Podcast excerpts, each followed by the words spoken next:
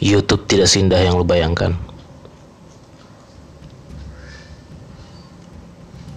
Pernah berharap lagi lo bisa cari duit banyak di YouTube.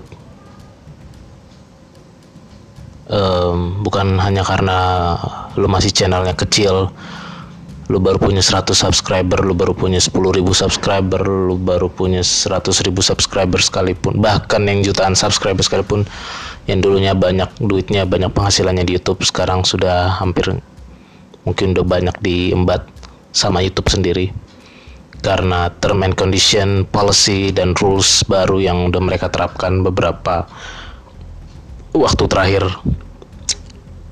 Walaupun gua nggak tahu rules dan TNC dan policy barunya YouTube tuh seperti apa? Karena gue males bacanya.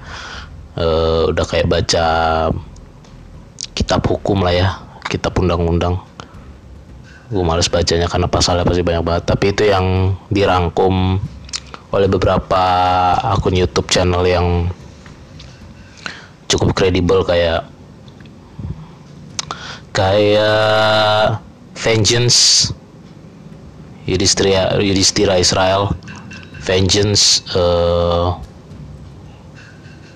itu juga yang dialami. Mungkin itu juga salah satu faktor Reza Arab tutup channel gamingnya didonasikan ke Yayasan Kanker Rumah Anyo YouTube channel dia benar-benar dihapus dan di reset ulang. Di reset bukan reset ulang. Kalau reset ulang berarti ya reset reset ya.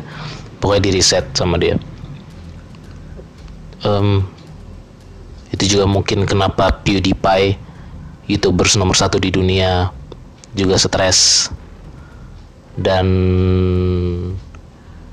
pernah mengklaim bahwa dia nggak punya uang sebanyak itu billions dollars ya nggak ngerti lah pokoknya itu gue pun bikin podcast bukan ada harapan punya banyak duit di sini nggak. Gue hanya ingin memberikan aspirasi aja. Uh, karena gue seneng ngecap. Karena gue seneng uh, berbagi ilmu berbagi tips kalau gue punya tips. Berbagi referensi berbagi berbagi apa aja yang bisa gue bagi? Yang udah gue pelajarin dan pernah gue alami dalam kehidupan gue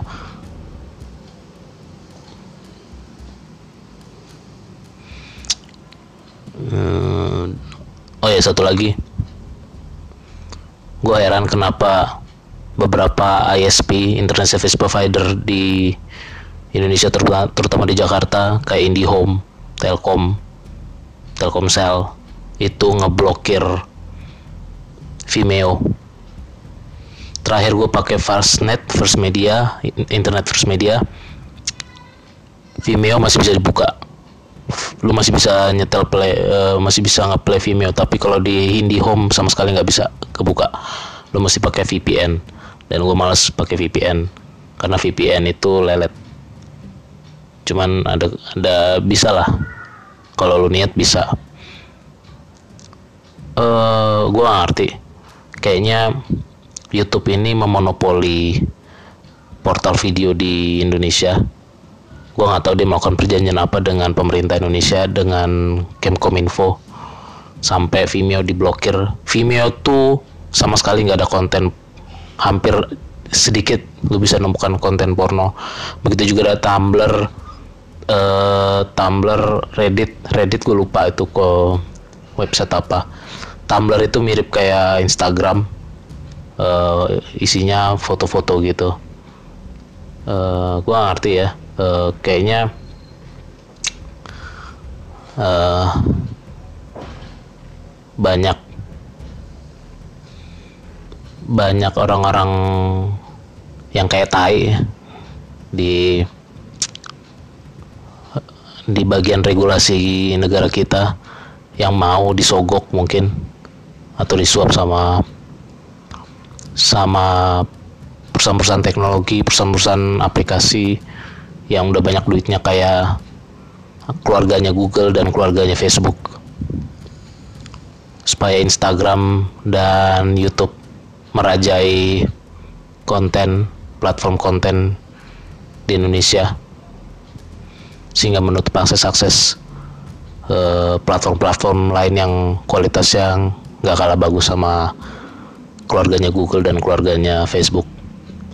Baru tahu kalau keluarga Facebook setidaknya ada tiga yang besar yaitu Facebook itu sendiri, Instagram dan WhatsApp. Sementara Google terlalu banyak. Selain Google Search Engine yang lu pakai, sering lu pakai, ada juga uh, Gmail udah pasti YouTube um, apalagi ya gue lupa. Banyak sih. Keluarganya Google banyak dia banyak akuisisi aplikasi sih. Uh, macem-macem deh. Kayak gitu. Gue males uh, inget-ingetnya apa lagi yaudah itu aja